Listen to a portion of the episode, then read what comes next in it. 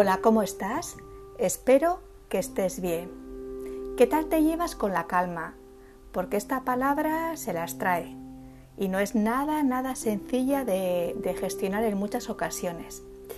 La palabra calma apacigua, no es sinónimo de no hacer nada y mucho menos de pasividad, sino más bien de templanza y armonía. Por cierto, pedazo dos palabras, templanza y armonía, son ideales para vestirse en cualquier momento. Seguro que sientan a las mil maravillas y favorecen un montón.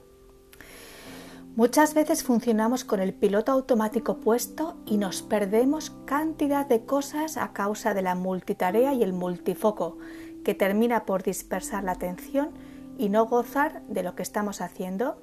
¿Te suena? Saber escuchar las señales del cuerpo y las internas es un trabajo que requiere de mucha, mucha atención y también, todo hay que decirlo, de mucha valentía para poder frenar a tiempo una cascada de malestar que acaba por salpicar donde no toca y evitar así que el cuerpo enferme por necesidad de cuidado y de descanso. Así que deberes Tiempo de calidad y no tiempo con cantidad. Sosiego y no ahogo.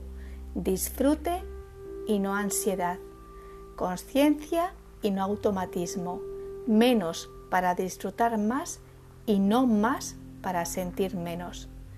Tiempo que llene y no tiempo con relleno. Difícil, ¿eh? ¿Qué? ¿Nos animamos con el reto?